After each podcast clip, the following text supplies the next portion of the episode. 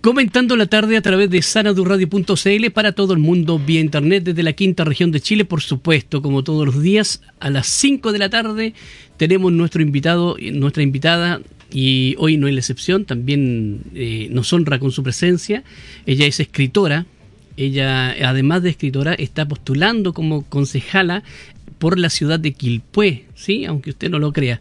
Eh, está dentro de la lista de las amigas que postulan como concejala aquí a Quilpué y me refiero a la señora Marjorie Mardones. Bienvenida a sanadurradio.cl. Hola Sergio, eh, muchas gracias por la invitación, muchas gracias por el espacio de esta radio, Sanadú Radio y eh, tu programa. Así honrada de estar acá en un espacio verdad local de conversación eh, al estilo de la, de la vieja radio. De la vieja, que tanto se extraña y tanto se, y tanto, tanto se valora ¿eh? en este tiempo. De la radio AM. La radio ah, sigue, sigue teniendo ese, ese sabor a, verdad un poco, ¿eh? en, una época bien convulsa. Sí.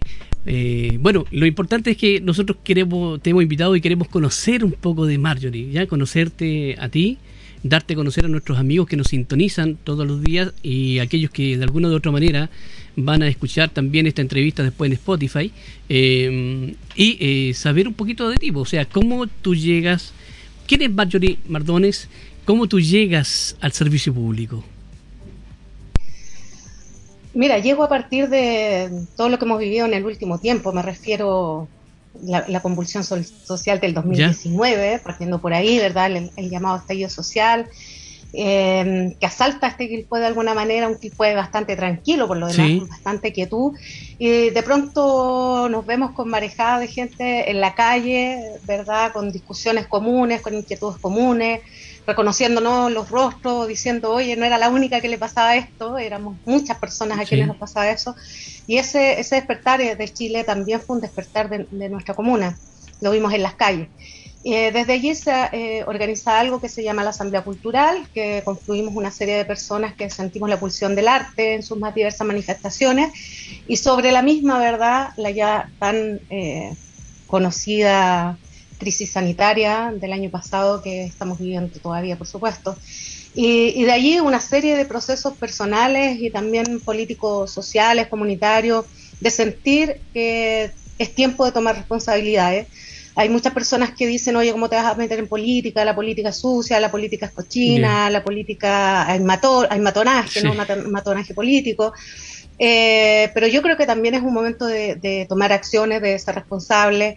Eh, yo soy madre, soy abuela y, fíjate que ese, ese sentimiento también muy compartido, ¿ah? lo, lo, vi en, en, nuestras calles, lo conversé con gente de nuestra edad y mucho más adultos o adultas que dicen, tenemos, no podemos bajar los brazos, ¿no? Eh, brevemente, Sergio, te comento, yo cuando tú en redes sociales tiempo atrás puse un post sobre la biblioteca pública. Y alguien, un profesor de acá de Quilpue me decía, eh, me comentó, me puso en realidad, ¿para qué queremos bibliotecas si sabemos que los jóvenes no, leen? Y es un comentario que a mí me causó bastante estupor, porque yo decía, sí, es cierto, la juventud no lee, pero no podemos bajar los brazos y dejárselo todo a los empresarios, dejémosle todo a, o sea, al, al uso de drogas y estupefacientes, dejémoselo todo a, los matones de cuello y corbata. No, yo eh, no estoy dispuesta a eso. Creo que, la gente eh, como nosotros, ¿no? las personas que sentimos esas ansias, esas ganas y tenemos, de, alguna manera somos depositarios de esa responsabilidad por nuestros eh, coterráneos, congéneros, amigos, amigas, vecinos. debemos, yo creo, asumir responsabilidad y bueno, y por eso estoy acá. por eso estoy acá. Me parece muy bien. Oye, y estaba leyendo un comentario que estaba mandando un saludo a Marjorie ahí, eh, eh, Pilar Ruiz. Estaba mandando un saludo. Bien, Pilar. Así que, bien. Actora eh, local. Sí. Ah, ella, actriz local. Aparte que tiene un programa acá en nuestra radio, todos los lunes, los, miércoles y, los viernes. Así que vía streaming. Comunicarte se llama el programa de ella. bueno, Marjorie, ¿cómo, ¿cómo, te haces tú también escritora? Tú ya tienes varios libros publicados. ¿ah? estoy revisando ahí me llegó a las manos también un libro tuyo, el último. Así que. Bien, el Queridas Desconocidas. Queridas Desconocidas. Un bello trabajo, un bello trabajo, fíjate, realizado por una editorial independiente de acá, local, que es Ilustra Verde, con Claudio Ortiz, que trabaja en la agenda pajarística y otros textos bien, bien bellamente trabajados. Y Queridas Desconocidas es un libro ilustrado por una mujer eh, que se hace llamar La Vikinga. Bien, em, y bueno, como me hice escritora, desde chica andaba escribiendo cosas desde que, desde que empecé a usar el lápiz, digamos, mi mamá todavía guarda unas cosas que están escritas. Y, he tenido esta, este acercamiento al mundo del libro desde siempre, desde siempre me ha gustado y en todas sus manifestaciones y expresiones, desde el coleccionismo de marca página hasta eh, la recolección de imágenes en el arte de mujeres leyendo, que encuentro que es bellísimo, pensando, por ejemplo, en La viajera de Camilo Mori, que les invito a una obra nacional bellísima de conocer cómo uno viaja dentro de un libro, ¿no? Y, en mis distintos lugares de trabajo y de la vida siempre he estado vinculada con, con, este mundo, con el mundo de la biblioteca. Soy bibliotecóloga de profesión. Soy la directora de la carrera de bibliotecología en la Universidad de Playa Ancha también. Y, bueno, y siempre he estado estudiando, ¿no? Estoy haciendo un doctorado ahora, así que me, meto en el tema del libro, me encanta el tema del libro y la lectura. Y desde allí también espero aportar a, a este Quilpue, que de repente tiene tantas manifestaciones artísticas tan valiosas. Y fíjate, Sergio, que esta campaña justamente se ha levantado desde ahí, desde una mirada artística, con el apoyo de artistas locales que agradezco enormemente, porque en un momento yo me hice una ficha para pedir plata, ¿no? Para pedir aporte a través del CDB, Lucas, qué sé yo. Después dije, pero ¿para qué quiero Lucas? Prefiero que me regalen trabajo, claro. ¿no? Que, que es más factible y que en realidad ha sido, yo creo, un súper acierto porque las personas lo han tomado muy bien. Me parece bien, muy buena estrategia también, ¿eh? porque en el fondo está como desgastado un poco. He visto muchos candidatos que tu aporte en el CERVEL y tu aporte y, y también como que de verdad como que me, da la impresión que no se ve muy bien eso, pero pero el hecho, como dices tú, de que eh, aporten con su trabajo, con lo que cada uno te puede ayudar, digamos, eh, aparte que creas tú una, red y un equipo que también te puede servir el día de mañana cuando estés ya en tu puesto como concejala. Sí, claro, yo creo visibilizar también el trabajo si las campañas tienen que ser trabajos colectivos, si no es muy difícil ¿no? que nos, nos sintamos identificados con alguien que está haciendo una propuesta claro eh, única, individual, bueno, esto puede representar a los partidos, pero, pero en el caso mío, como independiente de izquierda, eh, también cómo, cómo, nos, cómo está ese colectivo también eh, marcado en esta campaña en términos estéticos, comunicacionales, de contenido. Y por ahí ha sido también parte de esta propuesta todos los temas que hemos tratado han sido conversados primeramente. Bueno, te digo, llevamos del 2019 y muchos de nosotras, nosotros, nosotros nos conocíamos de antes, así que indudablemente hay miradas de mundo compartidas. Y bueno, lo último que quería decir respecto al, ser escritora, le comentaba el otro día a una chica que, que hablaba y me preguntaba acerca de mis escritos y todo que tengo un libro que se llama Cómo operar una central térmica, cuando trabajé en Asgener. Entonces, como, ¿y qué hace una bibliotecóloga en un centro, en una, en una generadora de electricidad? Pero bueno, son partes ¿no? de, del, del anecdotario maoístico. Y después, después tú vas a, me imagino que ya estás tomando apuntes como para sacar un libro también después de todo este este desafío que tomaste como, como concejala, candidata a concejala o, o lo que se está viviendo históricamente aquí en Chile, que es el cambio de la nueva constitución también. Sí, aunque a mí, bueno, obviamente el tema de la nueva constitución, todas las expectativas que podemos tener, pero yo siento y creo y pienso que lo que más nos ha marcado es el tema de la, de la crisis, ¿no? Cómo, cómo, vamos cómo estamos viviendo la crisis, cómo estamos asimilando los conocimientos, cómo estamos viviendo esta, esta realidad que ha llegado para instalarse y en el fondo cómo entendemos también que la crisis no empezó, porque aquí se, creo yo se dividió mucho más el país, ¿no? En cuanto a las lecturas que tenemos de los hechos acontecidos.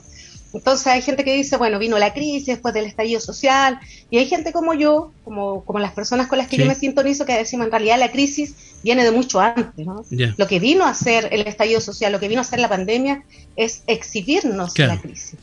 ¿no? Pero la precariedad la estábamos viviendo hace mucho tiempo. Lo que pasa es que la precariedad estaba escondida detrás de un, plástico de la tarjeta de, crédito, ¿no? Estaba encubierto, ahora se quedó, en evidencia.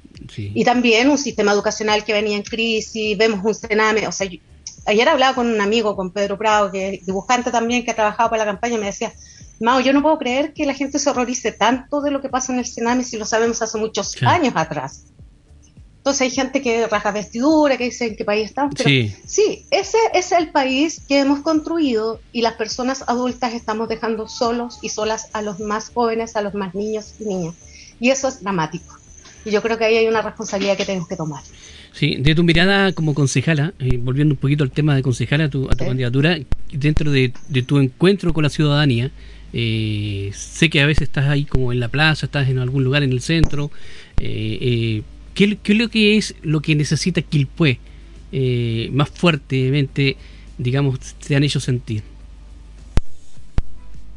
Sí, mira, yo creo que en general el quilpueíno, la quilpueína ama su Quilpué. Ya.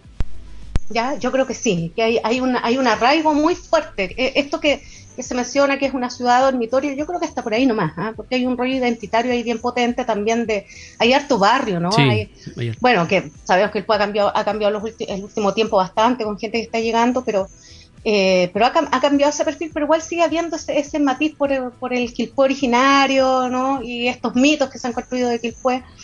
Pero creo yo que lo que nos falta sentir es más transparencia. Yo creo que la gente está muy enojada con el municipio. ¿eh? Yo creo que hay algo ahí y, también hay mucho desconocimiento, que, bueno, la, mejor clase de educación cívica que ha tenido el país se, ha, realizado en el último tiempo a, partir del plebiscito, ¿no? de la nueva constitución. Eh, yo creo que ahí hemos tenido esta, este interés también por educarnos todas y todos de, cómo son los procesos y hay una demanda muy fuerte acerca de la transparencia eh, por parte del Consejo Municipal.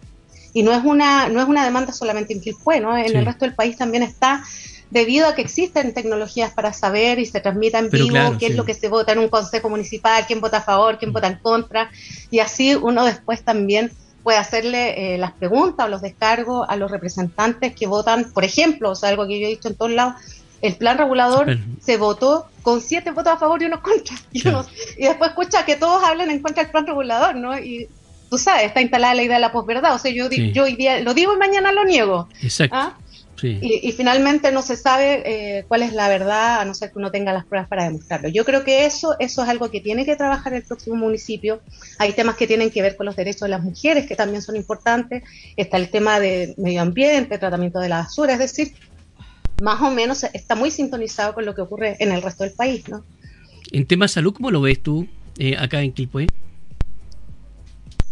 Bueno, hay, hay una demanda importante. Ahora, eh, por los servicios de salud, ¿verdad? Que es, bueno, es lo que, es lo que estamos, es lo que estamos viviendo en el último tiempo. Ahora, a mí algo que me hace mucho sentido y que me gustaría trabajarlo es lo que, por ejemplo, hace la Fundación Daya, ¿no?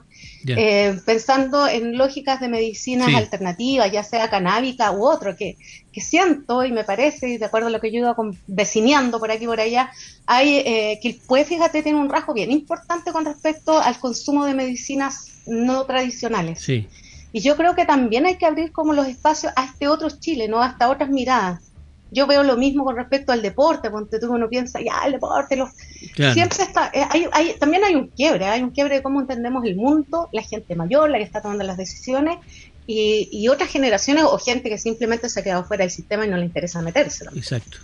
Pero yo veo que eso existe en nuestro Quilpue y creo que esa, esas miradas de mundo también se, tienen que incorporar a temas importantes como medio ambiente, como deporte, como salud porque cuando no entendemos que todo esto es integral, vamos teniendo miradas más ricas de la realidad y yo creo que si no tomamos esas miradas ahora, si no hacemos ese ejercicio, simplemente eh, vamos a quedar, lo que se viene es más difícil de lo que podríamos pensar en principio. Yo creo que es el momento también de sintonizarnos con, con estas otras formas de entender el mundo. Aparte que tenemos un problema radical en el país que es el, problema mental, o sea, dentro de, toda esta situación que estamos viviendo de, pandemia, de, confinamiento, eh, hay un serio problema mental dentro de nuestra nación, o sea, no tan solo acá en Quilpue. Y creo que también eso, como dices tú, de alguna u otra manera puede ser eh, regularizado o apoyado por otras terapias alternativas me estoy refiriendo a veces a la yoga u otros tipos de, terapia también. Sí, claro, y lo mismo lo que hace el arte al respecto. El arte hace bastante. Yo en el año 90, en el año 90 estaba en Concepción en un teatro, que se, en un grupo literario que se llamaba Mano de Obra, y a muchos de, los, de los pacientes los derivaban al taller literario. Sí. Y existe todas estas terapias que se hacen a través, bueno, como bien lo dices tú, a través de la yoga, pero también a través de la danza, a través del teatro, a través de la escritura, a través de la pintura. Y la misma radio, fíjate que acompaña principalmente, yo creo, a las personas más solitarias, ¿no? que de alguna manera viene a, a, complementar estos espacios de conversación mucho mejor que otros medios de comunicación como en la televisión. ¿no? Claro. Sí, en todo caso tiene toda la razón. O sea, yo creo que también el arte eh, ha sido lo más importante dentro de, esta pandemia. O sea, eh, eso se ha visto en, muchos eh, programas en vivo que se dan a través de internet, eh, entrevistas, programas como este, entrevistas en vivo con, con videoconferencias, etcétera, encuentros en Zoom, entonces también y, y mucha gente del arte, o sea, actrices, actores, escritores, escritoras y, y el hecho de conversar en este, en este distanciamiento creo que es algo súper bueno, algo, algo súper eh, que, que te, te, arregla el, un poquito tu, tu, tu, punto interno, ¿no? Sí, además hay, hay mucha gente que desde sus hogares, desde una pulsión muy personal, han levantado pequeños programas eh, a través de las redes sociales unos con más éxitos que otros, pero todos válidos y todos interesantes. Y yo creo que ese ejercicio comunicativo nos dice muchas cosas de, este mundo, de, de, este mundo que estamos viviendo. ¿no? Y me parece bien porque es constructivo. Ahora, ¿de qué manera quizás eso se sistematiza, se toma, se visibiliza? Cuando la gente dice, bueno, en realidad el arte, ¿para qué? Si ya no, no están los teatros abiertos. Mm. Pero muchas cosas que consumimos a través de la televisión son originalmente o están basadas o están cruzadas por obras de arte, ¿no? Hay que, hay que agudizar un poquito toda la mirada ahí. Estamos comentando la tarde de esta hora eh, con Marjorie Mardones. Ella es candidata a eh, concejala por la ciudad de Quilpué. Así que escritora, representante del mundo de las artes, dentro de las artes, ¿no? Así es, Sergio, independiente, pero de izquierda, independiente sin militancia, pero sin militancia, pero con un cupo del Partido Igualdad, a quienes agradezco enormemente la posibilidad que me dieron de ir dentro de su lista y que no me pusieron como condición eh, tener que ser militante, por ejemplo. No lo hubiera hecho, no hubiera tenido la posibilidad de estar levantando esta, esta candidatura. Así es que, claro, cuando dicen, oye, independiente, como que todo, como que se ve tan bien que uno sea independiente, que mm, yo creo que igual es importante decir, independiente con una mirada crítica al capitalismo, independiente pero con ganas de construir eh, esa nueva constitución, ¿verdad? Con, con, ciertos derechos fundamentales asegurados como el derecho al agua, el tema medioambiental que hablábamos recién, el derecho a la salud, el derecho a la vivienda, el tema migrante, o sea, también tiene que ver con una mirada, ¿no? La derecha probablemente también habla del tema migrante, pero lo habla desde otra perspectiva el tema seguridad también, que tanto le gusta a la derecha, ¿no? A mí también me interesa, pero quizás verlo desde otro lugar, ¿no? Pensar en, comunidades más amables, en cómo tú también vas em, bajando los niveles de, violencia de una comunidad, por ejemplo, abriendo espacios justamente que tienen que ver con la cultura, con la recreación, con calidad de vida. Y hay experiencias súper bonitas, Sergio, o sea, en que fue, por ejemplo, gente que se juntan y van a limpiar el cerro, ¿no? Hacen estas, estas limpiezas sectoriales de manera muy espontánea y, creo que ahí hay, hay señales importantes que, que, de alguna manera el municipio debe recoger. Es decir, no debiera ser el municipio el que da los lineamientos solamente, sino que debiera escuchar realmente qué es lo que está haciendo, cuál es la mirada y cuáles son las demandas que tienen las distintas comunidades de Quilpué en este caso. Sí, me parece muy bien, me parece muy bien todo lo que lo que estás planteando en esta hora. Eh, es interesante además eh, también decirle a nuestros amigos que tú tienes redes sociales, ¿no? ¿Dónde seguirte? Ah, sí, claro. Pueden, bueno, te pueden revisarme en cualquier red social. Eh, la página es www.marjoriemardones.cl. Eh, Marjorie, se escribe mi nombre. En Facebook también, en Instagram eh, si me quieren googlear, me pueden buscar en Google eh, también como Marjorie Mardones. Hay bastante información en las redes sociales sobre el trabajo que he venido realizando, porque fíjate tú, Sergio, que, bueno, si bien yo no he estado en el mundo de la política, siempre he trabajado en lo político, desde lo político. Entonces, todo mi trabajo respecto al libro tiene que ver con eh, el libro como un agente de cambio social, como eh, ahora pronto en el mes de agosto tenemos un seminario con el Colegio de Bibliotecarios de la región de Valparaíso, el cual yo presido, que vamos a hacer un seminario que se llama eh, Inclusión, Acceso a la Información y Democracia. Entonces, el libro como agente de cambio. Y ahí lo que vamos a hacer es mostrar cómo el libro tiene que ver para las comunidades de personas en condición de discapacidad, en, cárceles, como el libro también transita como un dispositivo importante, y para las comunidades de la diversidad eh, sexual. Así es que ahí estamos siempre con el tema del libro desde las distintas miradas, intentando sacarlo adelante y, remando con todo, porque, para atrás no cunde, sí. mi abuela. ¿ah? Atacando en todos los frentes, tú, ¿eh? ahí con todo, moviéndote por todos lados. Eso, eso es importante, ¿eh? Eh, habla bien, digamos, de, de ti en ese sentido, de que, de que estás ahí siempre en, la, en primera línea, por decirlo así. Bueno, y haciendo el trabajo con harto, harto cariño y poniendo el harto énfasis en que, en que este es un trabajo colectivo, en que es más allá de, la campaña mm, para ser electa concejal, mm, espero ser electa, espero que las personas voten por mí, por un trabajo que hemos hecho con mucha honestidad, con mucho cariño, con mucha conciencia. Esto que regalamos los almácigos en la plaza, la gente me decía, pero o sea, no tiene nada que decirme de medio ambiente, me queda súper claro el mensaje y yo creo que en general las personas somos bastante inteligentes, ¿no? Y tenemos la capacidad de entender los mensajes más allá de lo que decimos. Y yo creo que este es el momento de levantarse, ya sea las votaciones del 11 o no, pero levantarse, votar, votar consciente, votar bien a quienes van a ser nuestros representantes en la constituyente, quienes van a ser nuestros gobernadores, quienes van a ser las concejalías y quienes van a ser nuestros alcaldes. Así que esa es la invitación también para las personas, para que entre todos y todas podamos construir un mejor país, ¿no? Eh, sobre todo en, un momento histórico en que las municipalidades están súper demandadas, tienen mucho que hacer, y yo creo que es, es, el momento de hacerlo. Eh, ya, que tomaste este tema, Marjorie, eh, dentro de, de, los, de los concejales acá en Quilpué son 80, 80 concejales, 8 alcaldes, creo que son 5 em, gobernadores. ¿Gobernadores? Sí y algo de 76, 77 constituyentes. ¿Qué le recomendarías tú a la gente que, va a ir a votar? ¿Cómo se preparan para ir a votar por, por, por ti en este caso? Porque van a encontrar una papeleta con 80 nombres, pues imagínate. Sí, qué horror. Mira, este, la patente le pusimos al número, ¿ya? Yo soy XI 343. Pero la patente, porque XI 343. Es casi imposible recordarlo eh, la cantidad de candidatos a nivel nacional es altísima, creo que somos más de 20.000, o sea, son muchas personas las que estamos postulando a cargo. Eh, creo que por un lado es bueno, ¿no? porque hay mucho interés de participar.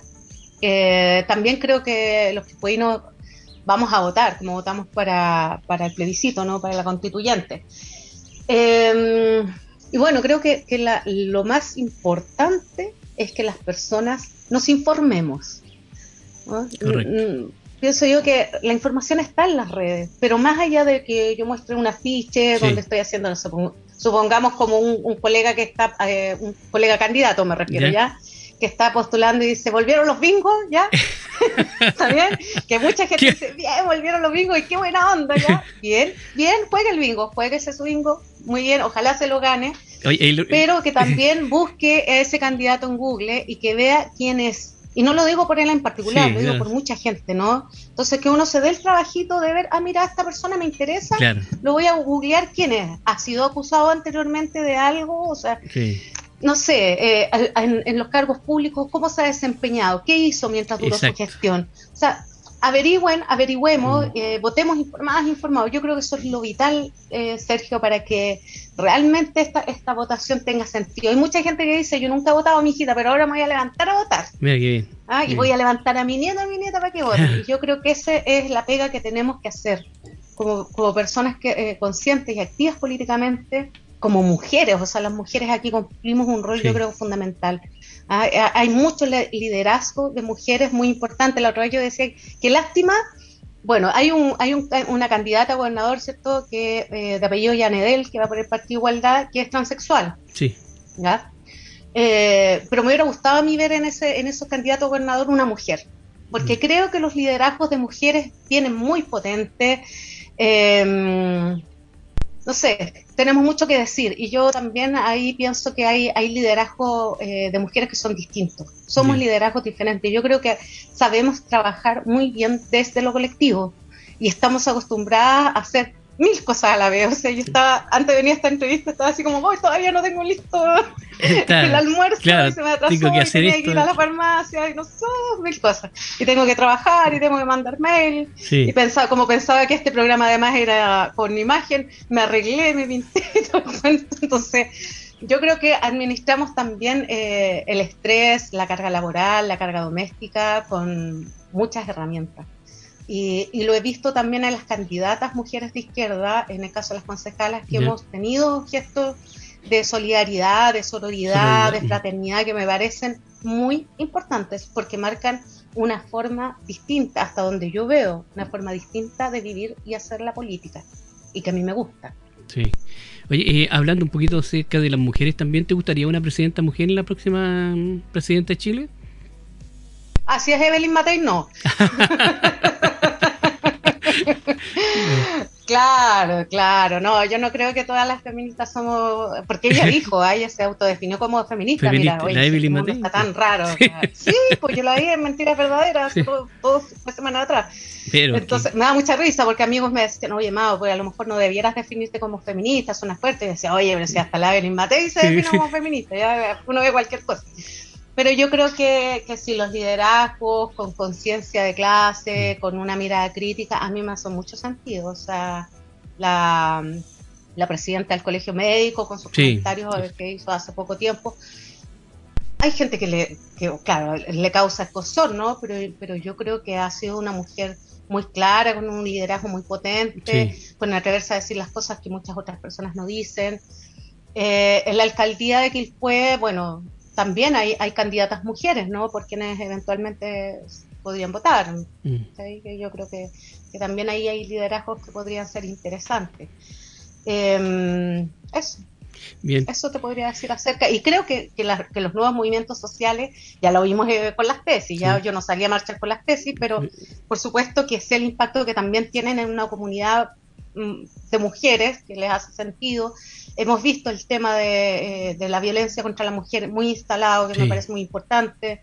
Nosotras mismas acá, eh, con otras mujeres, instalando el tema de la necesidad de la reapertura de la oficina eh, de la mujer en Quilpué, eh, poder tener profesionales que traten más estos temas y, bueno, y, atrevernos a, hablar y a, y a discutir y a pensarnos también nuestros cuerpos, eh, y la, violencia que vivimos constantemente. O sea, a mí igual me han dicho, oye, pero entonces que se abran una, que se abran una oficina del hombre también en que ya, pero, ya, y, del gato, sí, también puede ser, pero por favor, o sea, entendamos también eh, el momento histórico que estamos viviendo como mujeres y un poco más de respeto, ¿no? Con, nuestras ancestras y nosotras empezamos a ir a la universidad no hace tantos años. O sea, es una realidad. Tenemos la posibilidad de de vivir. O sea, mira, a mí muchas veces me han entrevistado y hacen, la primera pregunta que me dicen es, ¿tú eres señora, señorita? Y así como, ya, ¿cómo te respondo sin decirte un grabato? ¿cachai? Mm. Porque igual lo encuentro violento. ¿no? Porque también he visto que después entrevistan a un hombre no le hacen la misma pregunta. ¿ah? Claro. Entonces, ¿Eres señor bueno, eso, eso esos tratamientos eh, discriminatorios, muy sutilmente, ¿no? Muy sutilmente discriminatorios, no los viven probablemente eh, los hombres, los compañeros hombres, pero sí los vivimos las mujeres y, ahí hay una complicidad a la cual yo apelo también para entender estos mismos procesos de campaña como procesos tremendamente difíciles para nosotras las mujeres.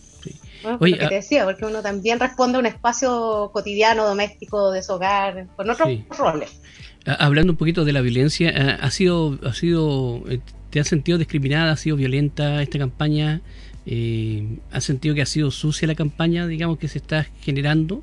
¿O, o la encuentras que está dentro de lo normal y limpia? Ay, ay. Em, mira, yo nunca he estado en una campaña política, primero. Es primera vez que me presento un cargo público. Em, te decías, trabajo en el Colegio de Bibliotecarios de Valparaíso, he sido dirigente sindical, he estado en movimiento estudiantil de la Universidad de Concepción, acá en la Universidad de Playa Ancha, eh, muy fuertemente activa. Eh, sucio no lo considero directamente, pero sí sé que es, es como la puñalada por la espalda, ¿no? O sea, en algún momento alguien me denunció por un afiche puesto en un lugar, ah, eh, algo, algo como medio sutil. Y también como que entre los políticos me da la impresión que tienen como un, doble juego, como que entre ellos no se dicen las cosas tanto. Ah, me da la impresión un poco así, pero, pero hay, por ejemplo, esta, dicen que, que están los bots también, que son eh, gente que se, que se contrata en las redes sociales para que empiece a tirarle basura a un otro candidato. Entonces, yo, por ejemplo, soy bien aplicada, muy aplicada a veces, bibliotecóloga. Entonces, ya, yo revisé todas las redes sociales de todos mis, adversarios, ya, de todos los, candidatos y candidatas, los revisé todos y, de repente veía que una persona que me escribía a mí constantemente, o sea, yo publicaba algo, a los cinco minutos me estaba eh, tirando basura por las redes sociales, estaba en todas las otras redes de eh, gente cercana a mí. Entonces dije, ay, aquí hay algo que alguien se dedica a esto. Claro, hay gente profesional y dicen que les pagan, no es comprobable, pero todo el mundo dice sí, eso existe y las personas son pagadas y contratadas y son perfiles falsos muchas veces. Pero claro, es fome porque uno como te, van enlodando, ¿no? Te van enlodando, pero directamente esto no se hace en lo formal. Que el mundo, el mundo patriarcal funciona así, ¿no? Siempre, como dicen, eh, eh vicios privados, virtudes públicas. Claro, vicios privados, ¿Lo conoce? Claro. Eso, lo, eso es, ese es el mundo patriarcal. O sea, de aquí, de la puerta afuera, yo soy súper correcta, correcto, pero en lo privado puedo hacer otras cosas. Y eso, eso se ha visto, ¿no? Yo creo que, está presente, tristemente presente. Pero bueno, yo entiendo que es parte de, y, y ya yo estoy acá y voy a dar la pelea hasta el final. Y como te decía, si no salgo electa, nosotros vamos a, seguir jodiendo a, a, los que nos joden. Sí. ¿Ah? Así no, la idea, claro, la, idea también es que marcas ahí la presencia y estás presente igual, sigues presente con tu, con tu trabajo, digamos, social dentro de la ciudad de Quilpueo. El, el hecho de que no estés ahí en el sillón, sí. Sí, igual ahora estamos reactivando nuestra agrupación cultural Mujeres que leen mujeres de acá de Quilpueo, que estuvimos bien quietas durante el tiempo de pandemia y, ahí queremos hacer algunas actividades y también con este otro canal de comunicación bien irregular, pero bien eh, eh, autogestionado, bien a pulso, que se llama TVecina, www.tvecina.cl, donde también hemos estado haciendo un ejercicio de conocer algunas experiencias o personas que nos parecen relevantes también para, para conversar de acá desde Quilpo. Me parece muy bien. Estamos comentando la tarde a través de sanadurradio.cl con Marjorie Mardones, candidata a concejala por la ciudad de Quilpue. Estamos eh, conversando con ella acerca de sus temas, de sus planteamientos, para que usted la conozca un poco más. Nuestra entrevista también va a quedar en Spotify para que usted la pueda revisar después ¿eh? y pueda bajarla y escucharla las veces que quiera. Eh, Marjorie, dentro de lo que se está viviendo hoy en día, estamos recomplicados, estamos eh, con el tema COVID. 6.200 y tantos casos, estamos rompiendo un récord, eh, estamos complicadísimos. Los hospitales están saturados, no hay camas. Eh, me parece, me llegó una información que en el hospital de Quilpué se están dejando espacio en la sala de operaciones para, para tener pacientes ahí críticos. Eh, ¿Cómo ves tú esto de la pandemia? ¿Es problema del gobierno que no lo trató bien? O es algo que, realmente no se puede contener? Mira, em, yo creo que, ah, verdad que no, es sin imágenes, que te iba a mostrar un libro que se llama Pandemia de Gabriel León, que lo recomiendo para que lo lean. Em, este libro cuenta un poquito las historias de las pandemias en el mundo. Eh, nunca se está preparado absolutamente para una crisis de esta magnitud. Correcto. Yo creo que eso es, lo primero que, me gustaría establecer. Y lo segundo es que, es que también esta, esta crisis, si bien es sanitaria, también es una crisis económica, ¿no? O sea, sabemos que hay personas que sí podemos cuidarnos. Cuando a, mí me dolía profundamente cuando decían, hoy pero la gente es irresponsable. Sí, pero hay gente que no se puede cuidar. O sea, en mi familia hay personas que no se pueden cuidar. Que si no trabajan un día no tienen plata para pagar el arriendo a fin de mes. Claro. Y eso lo sabemos y, es, y eso ha generado también de que mm, estemos a, puertas de un tercer retiro de la AFP, sí. ¿no? Con, con, el apoyo inclusive de la derecha. Porque eso es una realidad, o sea, hay, hay una crisis económica muy fuerte, se, abrió la ciudad también durante el verano, también hay un dejo de, irresponsabilidad, poco autocuidado, pero, pero yo te digo, yo, por lo que he visto, hay muchas personas que tristemente no se puede cuidar. Correcto. ¿Y en qué está trabajando la gente hoy día? Está trabajando en Uber, está trabajando en delivery, de lo que sea, ¿no? Eh, de lo que pueda. De lo que puede, claro. Eh, hay, mucho, hay mucho comercio alrededor de las ferias y vamos a ver lo que va a pasar ahora con este cierre absoluto de los fines de semana. Eh, en lo personal, a mí es una, es una crisis que me ha marcado mucho, que me ha hecho repensar muchas cosas en lo público, en lo político, en lo personal. Eh, creo que les ha pegado muy fuerte a las personas mayores. Em, la semana esa que estuve en la Plaza Rangipo, te lo, brevemente lo cuento, Sergio, pero se me acercó un hombre adulto de 70 años, alto, un señor muy mayor. y con los ojos llenos de lágrimas me dijo, mi hijita, perdone que estoy a punto de llorar, me dijo, porque yo la miro a usted y le creo, pero yo no lloro por mí, me dijo, yo tengo 10 nietos, y lo único que quiero es que ellos no reciban el mundo que les estamos dejando, porque así como estamos, estamos mal y nos vamos al carajo. Entonces, claro, uno dice, pues, por eso yo, yo, yo creo, eh, honestamente, creo que es tan importante ahora que nuestros representantes realmente entiendan que son servidores públicos. Y que las soluciones no son mágicas, las, las soluciones se construyen desde una mirada colectiva y se construyen desde el diálogo. Y la pandemia es terrible, tratemos de cuidarnos quienes puedan, tratemos de cuidarnos, pero también eh, apañar, por ejemplo, si conocen abuelos que viven cerca, ir a ofrecerle, oye, ¿qué necesitas? Te ayudo. Mira, a veces es tan triste, o sea, la persona ni siquiera sabe cómo sacar un seguro eh, en, la, comisaría virtual y todo se les va volviendo tan difícil, tan inaccesible. Eh, entonces, tratemos de irles ayudando, de alfabetizarlos digitalmente. Oye, mira, vieja, así se ocupa el Zoom, métete a la radio, puedes ver cosas en Internet. También para las personas mayores esos espacios son súper valiosos, porque al menos uno a uno sigue teniendo algunas actividades laborales, ¿cierto? Hace algunas cosas, qué sé yo, en mi caso yo, yo escribo, no sé, que busquen esos, esos, esos espacios de expresión que son tan sanos, porque a las personas mayores el encierro, el encierro total, haber perdido esos pequeños espacios de salida, han sido profundamente duros. Sí. Yo creo que sí. Entonces, claro, la pandemia es un momento complejo, como tú dices, sí, el país sí lo ha hecho mal, el gobierno sí lo ha hecho pésimo, estoy de acuerdo, pero, pero también como nosotros desde nuestro lugar vamos empezando a ocupar responsabilidad. Yo creo mucho en la responsabilidad ciudadana, individual también. Me parece que eso es importante. Sí. Entonces, alegamos, pero no vamos a votar. Alegamos, pero no sé, pues votamos la basura en la calle. Alegamos y, y no hacemos cosas que yo creo que podemos ir de a poco también eh, desde nuestros lugares. la, primera invitación es a informarse. ¿ah? La primera invitación es a educarnos para votar de manera efectiva el 11 y 12 de abril, si es que son las elecciones el 11 y 12 de abril. Sí, eh, ¿te complicaba mucho que sean dos días o no? ¿Piensas que está bien todo? La verdad es que a mí no me complica. Ya. Hace de gente que está llamando a votar el segundo día de la elección para que no haya eh, trampa con los votos. A mí en lo personal no, no me genera complicación, pero sí, claro, un poco eh, lo que hablábamos antes, que si se, si se aplazan las elecciones finalmente las personas más golpeadas son las personas, los independientes, ¿no? la gente que no tiene lugar para la campaña, y ya uno siente que ha hecho ya la máxima, yo he hecho ya la máxima inversión que puedo hacer, que era como una paloma y unos flyers. Eh, y mis plantas, ya, pero ya, ya el sueldo se acabó, ¿no? claro, ¿no? Sí. Hay que tirar para la familia. Sí. ¿Ah? Es complicadísimo, ¿eh? Mm, complicadísimo, pero también yo creo que eso también la gente lo está viendo hoy en día.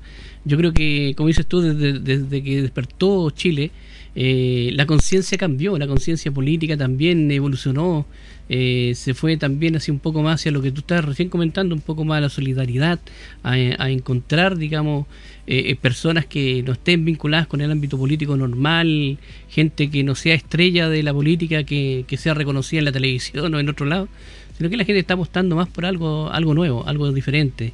Y es porque, como tú decías, este caballero, este veterano, tal vez se acercó a ti y te dijo que te cree, que realmente te cree. Y, y es porque realmente ellos, y todos, yo creo que en el caso mío también, estoy buscando nuevas personas que no estén vinculadas con este proceso de 35, 40 años, 50 años que llevamos. Entonces hay que poner las fichas y apostar a nuevas caras, a nuevos rostros y personas independientes como tú, que dices. Sí, y es fuerte la responsabilidad. Yo, igual a mí todavía la gente me dice, pero ¿por qué te metiste en eso? Pero a mí se me eriza la piel, Sergio. O sea, se me eriza la piel cuando ese anciano me dice eso. Yo llegué con la guata apretada a mi casa diciendo, bueno, y si no lo hago yo, ya, que lo haga otra persona, pero que lo hagamos. ¿no? Que empecemos las personas que tenemos herramientas intelectuales también para poder ir construyendo este, esta mejor comuna. Yo siento que las tengo o trato de desarrollarlo y lo que no sé lo aprendo y lo busco y me esfuerzo. Y yo digo, voy a dar mi mejor esfuerzo. Si salgo electa, voy a dar mi mejor esfuerzo en el Consejo Municipal para que el Consejo sirva para mejorar la calidad de vida de las personas. para que el consejo sea un consejo transparente, para fiscalizar que el alcalde o la alcaldesa de turno haga aquello que prometió durante su proceso electoral. Y tenemos muchas preguntas acerca de cómo funciona un municipio. Sí. Y al menos yo estoy dispuesta para construir o para colaborar a encontrar esas respuestas. Y eso, es Entonces creo que la, la responsabilidad es grande, es dura, pero igual yo estoy al menos al pie de la, de la pelea. Y me parece muy bien las palabras que dijiste tú, ¿ah? para fiscalizar. Eh, fundamentalmente tu labor como concejal es fiscalizar. Habitualmente los concejales lo he visto, como, dices tú, ofreciendo bingo, haciendo promesas que, que no pueden hacer, eh, cambios de leyes que no pueden eh, influir. en cambio, tus palabras fueron precisas, o sea, fiscalizar lo que el alcalde o la alcalde elegida haga, cumpla su, su campaña. Sí, Ahora sí, Sergio, una cosa. Yo creo que una sí tiene derecho a soñar. Si yo digo, a mí me gustaría que se eliminara el zoológico de Gilpué. A mí me gustaría que hubiera una biblioteca como, no sé, la que hay en, en Nueva Zelanda o, la que hay en, el Faro Alejandría. ¿no?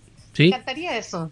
Y tengo, y, tengo el derecho de ir proponiendo temas también. Pero claro, sí. Por supuesto, como bien dices tú, existen las funciones principales del concejal, ¿no? Que son eh, normar, fiscalizar, ¿verdad?, la, función del alcalde. Sí, y bueno, estamos llegando ya casi al final de nuestra entrevista, Marjorie. Eh, te queremos agradecer el tiempo, queremos agradecer también tu disponibilidad y dejarte este tiempo para que tú puedas despedirte de los amigos que nos sintonizan, nos escuchan. Eh, si hay algo que no quedó en tabla y quieras ponerlo ahora, puedes hacerlo. Sí, quiero agradecerte muchísimo, muy agradable la conversación, muy entretenido el espacio reivindicar la radio como un medio de comunicación mucho más veraz que los otros medios de comunicación, así que me parece súper importante seguir levantando estos espacios culturales que son para el, para el bienestar de las personas, estos espacios de resistencia política también, y estos espacios que se nos brindan a personas como yo, que somos independientes, eh, que tenemos una mirada crítica del sistema y que queremos también contribuir desde nuestro quehacer desde nuestras herramientas, desde nuestras miradas, desde nuestros sueños, a ese, a ese Quilpue que tanto nos gusta. Sí, la ciudad del sol. Eso por mi parte, e invitar a las personas que nos oyen, verdad, que nos escuchen, a votar el 11 de abril, a investigarme, vean quién soy, revisen mis antecedentes, revisen las redes sociales eh, www.marjoriemardones.cl y asimismo me pueden encontrar en las redes sociales. Ah. Así que les invito a votar por mí y, si después los veo, les regalo una plantita de Está bien. Oye, ¿cuál es tu patente para los amigos que nos escuchan? Sí, la patente es XI343. Y un saludo y mi gratitud eterna, por supuesto, a quienes me, como, como tú en este caso, que me han abierto espacios para poder conversar un poquitito, contar de mis propuestas, invitar a, a votar por esta propuesta de concejala y también agradecer a todos los artistas locales tan pulentosos y tan talentosos que generosamente han aportado a que esta sea una campaña colorida, alegre y festiva. Me parece muy bien, pues. Eh, gracias, Marjorie. Un abrazo a la distancia, que te vaya súper bien y esperamos tenerte en otra ocasión acá, si hay ya cuando estés ahí ejerciendo eh, como concejala. Bien, que así sea. Nos vemos, Sergio. Gracias. gracias chao, chao. Estamos comentando la tarde a través de sanadurradio.cl y ahí estábamos con nuestra entrevistada Marjorie Mardones. Nosotros seguimos con buena música para usted, a esta hora música de los 80 para usted, por supuesto.